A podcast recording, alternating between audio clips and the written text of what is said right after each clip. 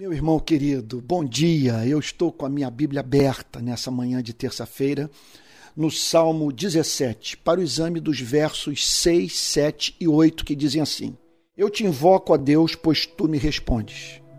Inclina os ouvidos para mim e ouve as minhas palavras. Mostra as maravilhas da tua bondade, ó Salvador, daqueles que à tua direita se refugiam dos seus adversários. Guarda-me como a menina dos olhos, esconde-me à sombra das tuas asas.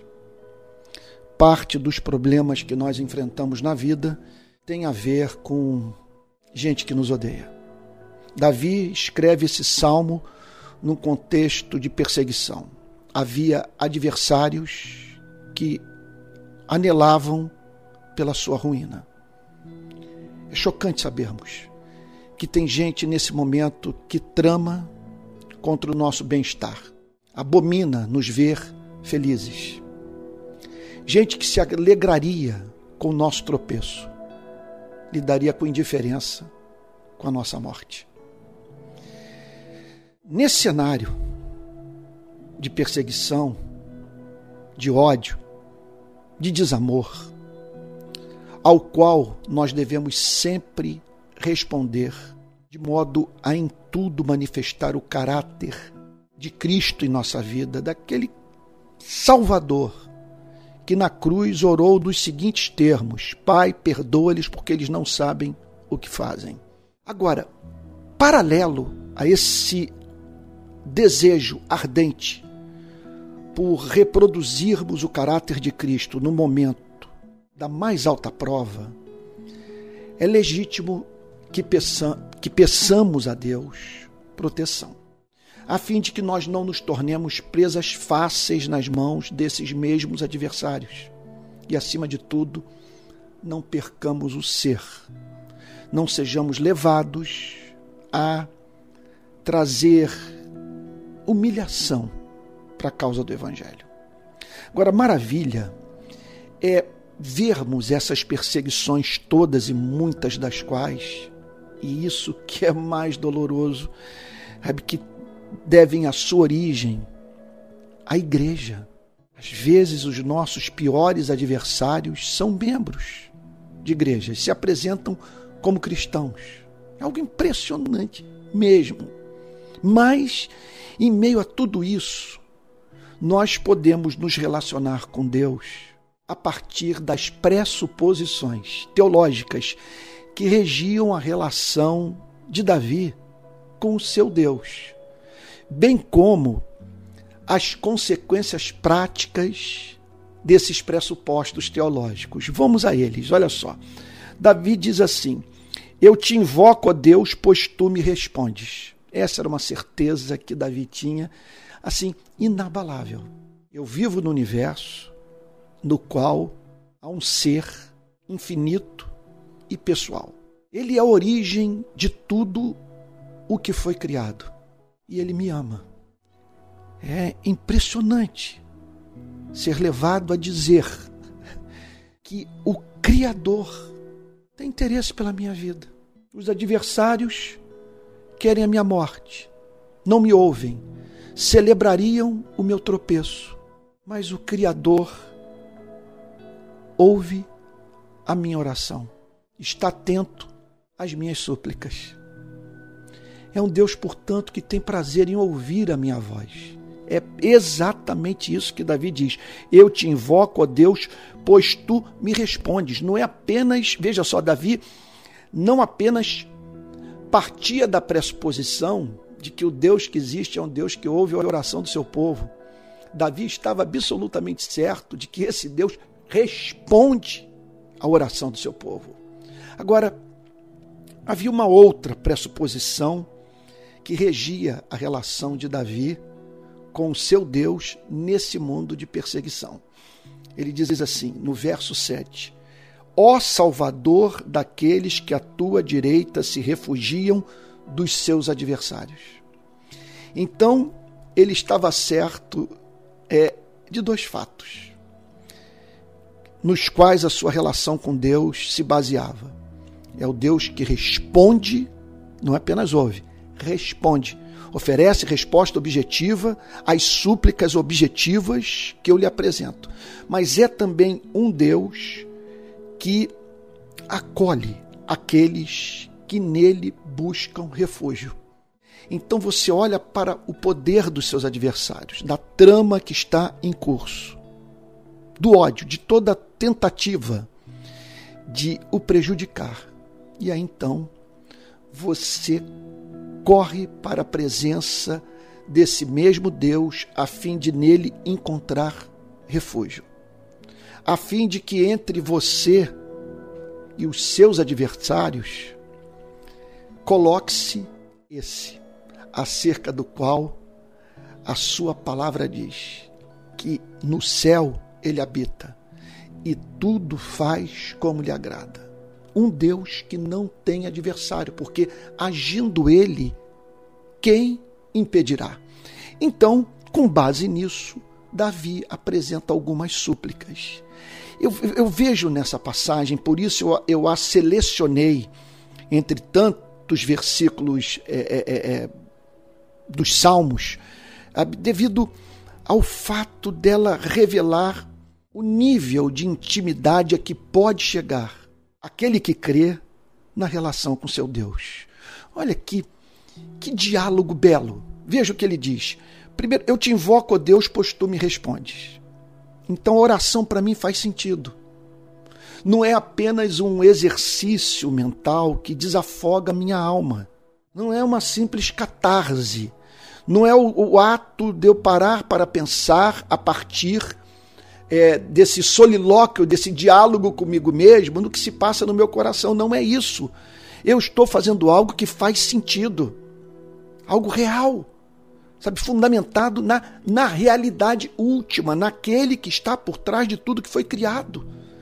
Quando eu verbalizo os meus temores e a minha consequente dependência da intervenção divina em minha vida, o que eu faço tem sentido para mim, tem sentido para ele. Porque trata-se de uma relação pessoal entre seres que se amam. E aí então, Davi faz o seguinte pedido a Deus: Mostra-me, sendo assim, as maravilhas da tua bondade.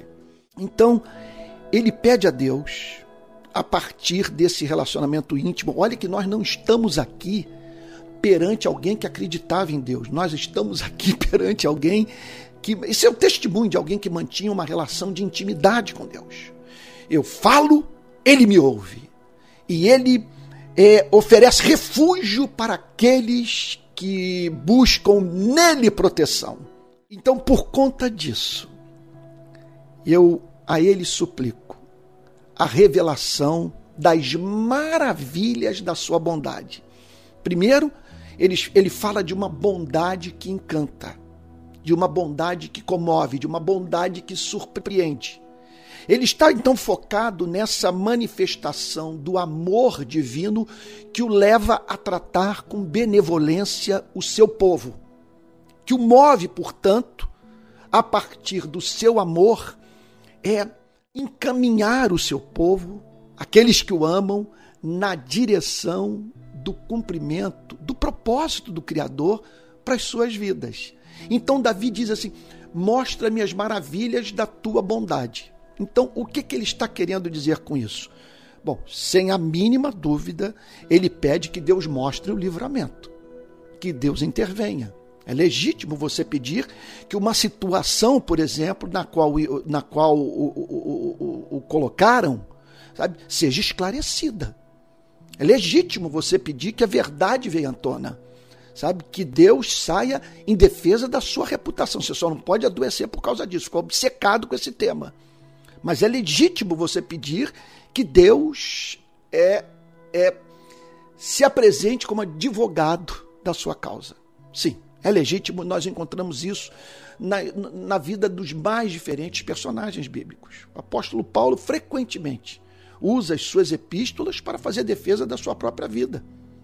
Nós, nos estudos que tenho feito sobre o profeta Jeremias, é, todos temos observado isso, as, as vezes em que Jeremias, em meio às perseguições que ele sofria por parte do, do rei, do sacerdote, dos profetas e da própria população, ele se levanta para testar a sua inocência. Então, pedir a manifestação das maravilhas dessa bondade envolve isso. Sabe? A súplica pela, por essa expressão do amor divino, mediante a qual Deus nos defende. Deus julga a nossa causa. Deus nos protege também dos intentos perversos daqueles que nos odeiam.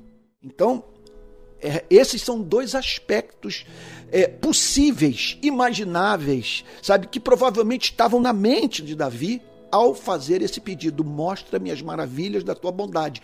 Mostra-me a tua graça na perseguição. O que tu queres operar no meu coração nesse cenário de abandono, nos quais, quer dizer, nesse cenário no qual gente em quem eu confiava se levantou contra mim. Então Davi pede aqui essa é, que, que, os seus olhos sejam abertos para que ele, ele contemplasse as maravilhas da bondade de Deus. Então veja só, ele também estava consciente do fato de que ele carecia dessa ação divina a fim de divisar a graça de Deus nos seus problemas. É muito importante que você saiba que nessas perseguições, como também nos demais problemas da vida, há sempre a presença desse elemento de graça, de algo que Deus quer que você alcance, um, permita dizer, um presente que Ele quer, quer lhe dar. Quer dizer, algo que Ele quer comunicar à sua vida, algo que vai enriquecê-lo, algo que vai fazer com que você o conheça melhor sabe? E seja, e, e seja usado por ele nesse planeta caído. Sabe? Então, o que Davi pede é que os seus olhos fossem abertos para ele divisar a bondade de Deus em meio ao caos. Mostra-me as maravilhas da tua bondade. E eu, portanto, peço a Deus que nessa manhã Abra os teus, que Ele, pela sua graça, pela ação do Espírito Santo, abra os seus olhos, a fim de que você não veja somente a adversidade, a fúria do adversário, a injustiça que você sofreu. Que você, em meio a tudo isso, não perca de vista as múltiplas expressões da bondade divina. Quer dizer, aquela dimensão do seu amor que o leva a tratar com amor às suas criaturas, levando-as, portanto, na direção do cumprimento dos propósitos eternos de Deus para a sua vida. Então, mostra as maravilhas da tua bondade. É lindo, né? Ele diz em seguida: Ó Salvador, daqueles que à tua direita se refugiam dos, dos, dos é, seus adversários. Isso é lindo. Salvador daqueles que se refugiam dos seus adversários. Então, por que temer os adversários se você tem Deus como refúgio? O que são esses adversários? Sabe? É uma coisa impressionante. Permita-me citar uma antiga história que eu já mencionei em outras pregações, extraída de um dos sermões do Martin Lloyd Jones. Ele conta é, de um político é, se minha memória não, não, não, não está me enganando, um político inglês que havia se levantado para, de uma plataforma, numa campanha eleitoral, se dirigir à multidão. No momento que ele está para começar a falar, um assessor seu lhe traz um bilhete com é, a seguinte notícia: que havia acabado de morrer o seu principal adversário naquelas eleições. Master Lloyd Jones conta que esse político inglês, ou, ou, ou galês, ou escocês, eu não sei, eu sei que é daquelas bandas do mundo. Master Lloyd Jones conta que ele começou o seu discurso de campanha da seguinte maneira: Que fantasma, quer dizer, declarando a seguinte coisa: Que fantasmas somos, que fantasmas nos perseguem. São os fantasmas esses que nos perseguem. Fantasmas estão aqui e de repente desaparecem. E, e eles se encontram na posição mais perigosa que existe, se insurgindo contra o servo de Deus, a serva de Deus, e, consequentemente, a causa de Deus. Aqueles que Deus comprou com o sangue do seu filho. Por isso nós devemos orar pelos nossos adversários, porque se Deus sair em nossa defesa para julgá-los, simplesmente eles serão destruídos. Por isso nós devemos orar pelos nossos inimigos, que eles estão cometendo um ato de insanidade ao se levantarem contra aqueles que Deus ama. Veja só, tanto é que Davi faz a seguinte oração no verso 8, aqui eu termino. Guarda-me como a menina dos olhos, esconde-me a sombra das tuas asas. Isso é lindo. Veja, nós estamos, olha aqui, nós estamos no Antigo Testamento. Muitos dizem que o Deus do Antigo Testamento é um Deus diferente do Pai de amor do Novo Testamento. Só que os personagens do Antigo Testamento não viam Deus, o Deus do Antigo Testamento, quer dizer, os personagens, os principais personagens do Antigo Testamento, não viam. Quando eu falo de personagens, estou falando de servos verdadeiros de Deus, os verdadeiros israelitas, os regenerados da, da antiga aliança. Eles não viam Deus da forma como muitos veem o Deus do Antigo Testamento. Aqui está Davi dizendo: Ele é louco por mim. Ele protege aqueles que nele se refugiam. Sabe? E a minha intimidade com ele é tamanha que eu peço para que ele revele na minha vida, em meio a toda a perseguição que eu estou sofrendo, as maravilhas da sua bondade. Olha que ele, ele continuava a afirmar a bondade de Deus em meio a toda a perseguição. Ele não via a perseguição como um sintoma da, da imperfeição do amor divino. Não, ele estava certo de que a, persegui a perseguição estava incluída nesse, pa nesse pacote de bondades. Ele só pede para que seus olhos é, é, sejam abertos para contemplar as maravilhas da bondade de Deus. Agora, em razão disso tudo, ele termina dizendo: Guarda-me como a menina dos, dos olhos. É impressionante. Você imagine um ser humano que se vê assim. Você está entendendo a glória disso tudo? Você chegar ao ponto de dizer: Ele cuida de mim como os seres humanos cuidam dos seus olhos. Menina dos olhos. Você sabe o que é isso? Sabe? Quer dizer, ao mínimo movimento, a mínima ameaça à nossa visão, instintivamente nós agimos protegendo os nossos olhos. E o que ele está dizendo é o seguinte: que que dizer que o Senhor cuide de mim como eu cuido dos meus olhos. É, é, é estonteante. Guarda-me como a menina dos olhos. Que significa o seguinte: como eu, como eu sou bem precioso seu. Proteja-me desses que me odeiam. Mas, Senhor, da mesma forma que nós protegemos os nossos olhos, que ao tentarem me atingir, que o Senhor se sinta atingido por eles. Meu Deus. É essa mensagem que eu gostaria de deixar para você. Que é isso que você representa para Ele. E, e o que são esses adversários diante de um ser todo-poderoso e que o tem como a menina dos seus olhos.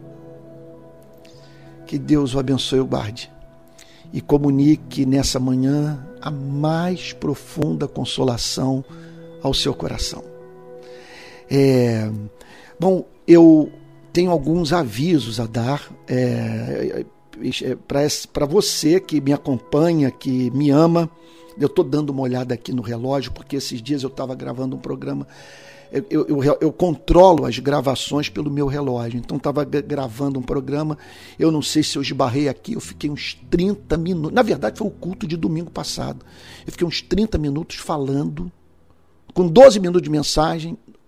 O relógio aqui desligou e eu fiquei falando para o vazio. Horrível experiência. Então estou dando uma olhada aqui, mas parece que está tudo funcionando muito bem. Olha só, Então, isso aqui eu vou passar aqui um, um, uma notícia, porque eu sei que tem muita gente que gosta de mim, que vai gostar de ouvir. Olha, fiquei sabendo o nome do meu primeiro neto, ele que deve nascer entre o final de março e início de abril, vai se chamar André. Então, em breve, eu serei o avô do André. Tá bom? Peço que você ore pelo bebê. Nós estamos muito felizes aqui em casa com o nascimento do primeiro neto, do primeiro sobrinho, tá bom? E isso tudo nós esperamos contribuindo para o avanço da igreja no nosso país, no mundo. Quer dizer, mais um cristão sendo colocado no solo desse planeta para glorificar a Cristo. Eu já avisei recentemente e gostaria de de comunicar novamente aos meus queridos irmãos que me acompanham que eu estou para viajar para Israel no próximo dia 28. Eu, tinha, eu havia dito dia 27, mas ontem eu recebi informação que eu saio no dia 28. Então estou indo para Israel, vou correr o território todo. Muita gente aí nas redes sociais cobrando de mim uma posição com relação ao que está lá em curso, em razão da fala do presidente da República. Eu estou no momento que eu preciso falar pouco Sabe que eu não posso dizer tudo que penso, porque vou correr aqueles territórios todos com o meu histórico de manifestações em Copacabana. Sabe? Que tiveram muita repercussão. Sabe? Tanto nas cidades palestinas quanto é, nas cidades israelenses. Então, vou procurar ouvir todos os lados, vou visitar os locais onde houve os atentados terroristas, os campos de refugiados palestinos e tal. Vou lá na fronteira com Gaza. Peço a sua oração que Deus guarde a mim e os três irmãos americanos, três irmãos na fé que irão comigo, tá bom? Agora, caso você possa contribuir, eu estou precisando de 1.500 dólares, sabe? Os americanos estão pagando parte da minha passagem e eu preciso de fazer um complemento e ainda ter alguma coisa lá para comprar a moeda de Israel, se não falha a memória, shekel, para poder transitar lá pelo país. Se você puder colaborar, Sabe, aqui vai o, o pix, palavraplena.gmail.com. Alguns ficam escandalizados de eu tocar nesse tema, se eu não falar, de onde virá o, o recurso para eu tocar meu ministério, fazer os trabalhos que faço, infelizmente tem que falar. Não tem nenhuma instituição é, bancando, e recentemente a instituição que me mantinha deixou de me manter, e portanto eu apelo àqueles que me acompanham, que me respeitam e tal, e que, e que acreditam no trabalho que que estou fazendo, tá bom? Então eu peço aí o seu help. Agora, ao, término desse programa, você verá três modos de você contribuir com o trabalho que eu faço. É, nas redes sociais, esse trabalho que visa comunicar o Evangelho aos que não conhecem a Cristo e edificar a igreja, tá bom? Eu conto com a sua ajuda. Que Deus o abençoe e o guarde, tá bom? E até o próximo Palavra Plena.